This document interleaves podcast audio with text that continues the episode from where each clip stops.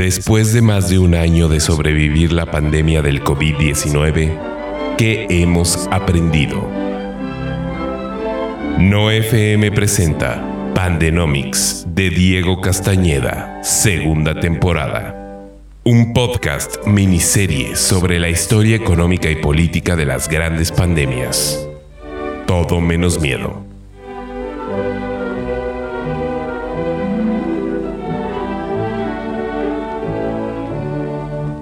Hola, bienvenidos a Pandenomics, el podcast miniserie sobre la historia económica, política y social de las grandes pandemias. Para celebrar el lanzamiento de mi libro, Pandenomics, una introducción a la historia económica de las grandes pandemias, y para agradecerles a las miles de personas que hicieron de este podcast un éxito hace nueve meses, me he dado a la tarea de grabar algunos episodios conmemorativos. En estos nuevos episodios repasamos episodios históricos como antes, pero también tendremos más discusiones con personas que estudian y piensan lo que sucede con la pandemia que nos tocó vivir. Si desean, pueden comprar Pandenomics, el libro, en sus librerías preferidas en la Ciudad de México. Pueden comprarlo por Mercado Libre, lo recomiendo especialmente si viven en el interior de la República, y próximamente podrán encontrarlo en Amazon, tanto en formato físico como en digital. Esta segunda temporada llega hoy a su fin, pero llega como la vida de muchos de nosotros con mucha incertidumbre. En apenas tres meses más cumpliremos dos años en pandemia y todos los indicios apuntan a que veremos un tercer año y con él quizá una tercera temporada. El segundo año de la pandemia ha sido una montaña rusa de emociones y de expectativas. La disponibilidad de vacunas le trajo una enorme esperanza al mundo, pero pronto todo el planeta, o casi todo, descubrió algo que era evidente. Las vacunas por sí solas no le pondrían fin a la pandemia. Esto que adelantábamos en el capítulo final de Pandenomics el libro, poco a poco se ha venido confirmando, conforme observamos rebrotes en partes del mundo, distintos niveles de reintroducción de restricciones y el llamado casi universal a mantener las medidas profilácticas y distanciamiento social. Evidencia reciente, publicada en algunas de las revistas científicas más importantes como Science y Nature, y los journals médicos importantes, han encontrado una pérdida significativa de eficacia en la protección que otorgan algunas vacunas. La discusión sobre la necesidad de refuerzos y probablemente de una campaña permanente de vacunación contra el COVID-19 se desprende de esta realidad.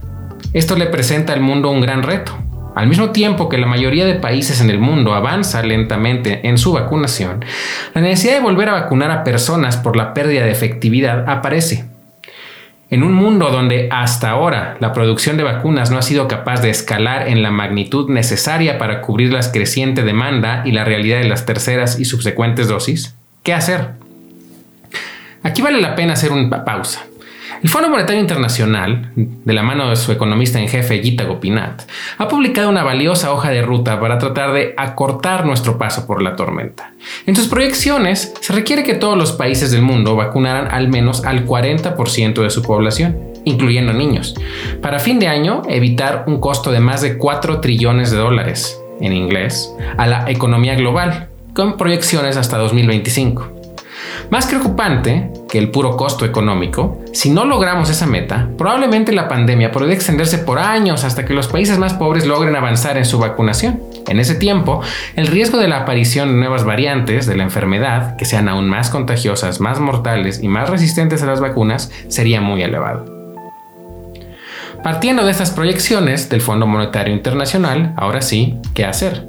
Por un lado es obvia la necesidad de mayor coordinación mundial en la producción de vacunas. Más dinero público en todo el mundo debería ser invertido en toda la cadena de producción para acelerarla. Y se le debe dar prioridad en la distribución de la nueva capacidad a los países más rezagados.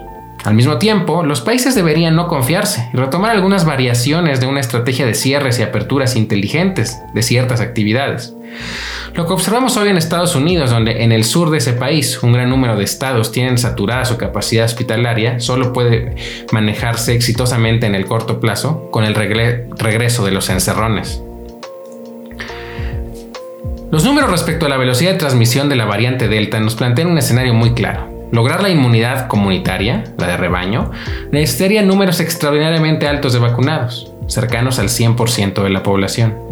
Si contamos que un porcentaje de la población mantiene cierta aversión a la vacuna y que algunos países como México no parecen tener la intención de vacunar a los menores de edad, que representan el 35% de la población, hacen que ese 100% sea imposible. La única solución en el corto plazo, por lo tanto, es acelerar y extender la vacunación tanto como sea posible y restringir actividades no esenciales tanto como sea posible.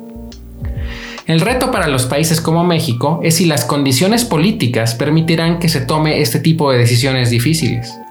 La población no parece estar dispuesta a hacer el sacrificio que implica restringir su movilidad, dejar realizar ciertas actividades. Si vemos el número de fiestas, bares y demás eventos que ocurren en el país, pareciera que vivimos en una época de baja responsabilidad colectiva. Por el otro lado, los gobiernos, y en particular el gobierno mexicano, no parece tampoco estar dispuesto a asumir el costo político de tomar medidas agresivas, mucho menos el costo económico de hacer intervenciones que faciliten mejores decisiones entre los individuos. De esta línea de pensamiento es fácil desprender la conclusión de que pronto entraremos al tercer año de la pandemia que nos tocó vivir. Pero no todo es tan terrible como suena. Aunque es innegable que la situación del mundo y del país es un tanto deprimente, hay algunas buenas razones para estar relativamente contentos. México ha llevado un proceso de vacunación relativamente exitoso. De continuar al ritmo actual, para final del año, atenderá alrededor del 40% de la población. Con ello, estará en el ritmo necesario para amortiguar los efectos de la pandemia hemos observado en el mundo un despliegue sin precedentes de recursos y el mundo desarrollado está en plena recuperación. El mundo en desarrollo es el que se encuentra aún aletargado. Quizá la fuente de esperanza para los próximos meses y el próximo año esté ahora en el surgimiento de tratamientos efectivos que hagan posible recuperarse rápidamente. En países como Israel, algunos de estos medicamentos ya se encuentran en pruebas de segunda o tercera fase y tienen el potencial de transformar la lucha contra la pandemia. Una vez dado todo este contexto sobre cómo nos encaminamos hacia el tercer año, ¿qué lecciones nos deja el segundo año de la pandemia? El primero, las vacunas funcionan, aunque pierdan efectividad. El segundo, las personas que no se vacunan se ponen en riesgo a sí mismos y a los demás. Y francamente, por las razones que suelen dar, chips, ADN, etc., son estúpidas. 3. El costo político para los gobiernos de tomar medidas duras de control se ha vuelto más alto. 4. Las vacunas no van a terminar con la pandemia por sí mismas. 5. El rol del Estado continúa siendo reivindicado. En general, son aquellos países con estados más sólidos los que continúan teniendo un mejor desempeño, aquellos que tienen mayores capacidades públicas. 6. La desigualdad en el mundo está creciendo. Los países ricos están teniendo recuperaciones robustas. Al mismo tiempo, los países pobres están teniendo recuperaciones débiles o no se están recuperando. 7. Las escuelas se han vuelto un tema central en el segundo año de la pandemia. La necesidad de atender la pérdida de capital humano que pueden experimentar los niños con el rezago creciente, que se, que se vuelve uno de los principales vectores de transmisión de la enfermedad. Si bien es cierto que apenas una veintena de países tienen restricciones fuertes a la reapertura escolar, conforme las olas de contagio crecen alrededor del mundo, más países se cuestionan si es una buena decisión. 8. Las mujeres siguen siendo uno de los demográficos más afectados. 9. La falta de intervenciones públicas durante el primer año de la pandemia trajo un costo grande en términos de pobreza en México. La política pública bien diseñada y ejecutada salva vidas y empleos. La mal diseñada y mal ejecutada, en el mejor de los casos, no hace nada y en el peor agrava las situaciones. Ese tristemente fue nuestro caso. 10. La falta de responsabilidad en los estados impulsa la falta de responsabilidad en los individuos. La individualización de la responsabilidad de protegerse frente a la pandemia es quizá el síntoma más grande del triunfo cultural del pensamiento neoliberal. 11. Finalmente, quizá la lección más importante es que debemos estar preparados para otro año igual, aunque al final no se materialice, los gobiernos deben tomar con más seriedad el reto. Si seguimos subestimando la enfermedad, si no mejoramos la coordinación global de la respuesta y tomamos medidas más agresivas a nivel local, la pandemia seguirá entre nosotros mucho tiempo más. Durante el primer año de Pandenomics, hablamos sobre cómo quizá un resultado positivo de la pandemia sería que facilitara la coordinación global para hacer frente a emergencias globales, como lo es el cambio climático. Hoy, a tres meses de que termine el segundo año, esa esperanza parece estar muy lejana. La visión de corto plazo alrededor del mundo es dominante.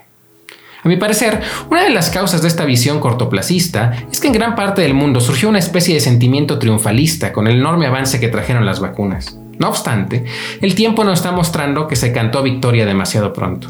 Como mencionamos antes, las vacunas han sido una gran herramienta y han mejorado las cosas, pero al asumir que arreglarían todo, fuimos descuidados y con ello abrimos la puerta de que la enfermedad siga expandiéndose. Quizá nada ilustra más esto que lo que vive Estados Unidos. En julio pasado tuve la oportunidad de estar en Estados Unidos, entre su capital económica y su capital política. En esos días el sentimiento que se percibía en las calles era el de un gran triunfo.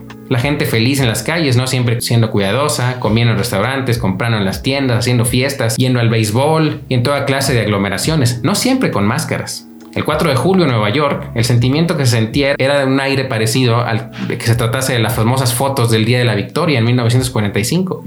Pero nada más lejos de esto.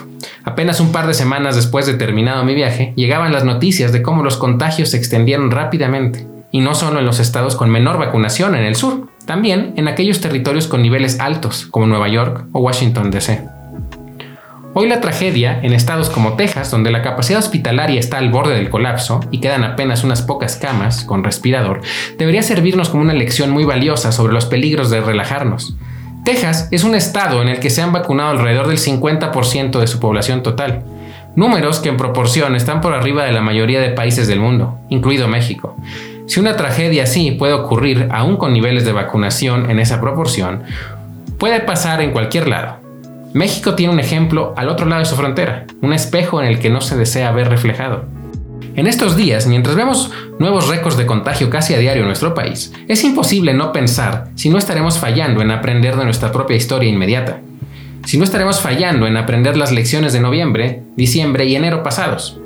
Mi deseo es que no sea el caso y que si el Estado no hace más por proteger la vida de las personas, al menos algunas de estas personas sí estén conscientes y extremen cuidados. Mi plan era que este fuera el episodio final de Pandenomics, despedirme de todos los que hicieron posible el éxito de su primera temporada y el éxito del libro. Pero conforme se vuelve evidente que tendremos un tercer año, también parece que será inevitable que nos veamos, o nos escuchemos más bien, en unos meses, con nuevas aventuras en las páginas de la historia. Gracias. No FM. Todo menos miedo.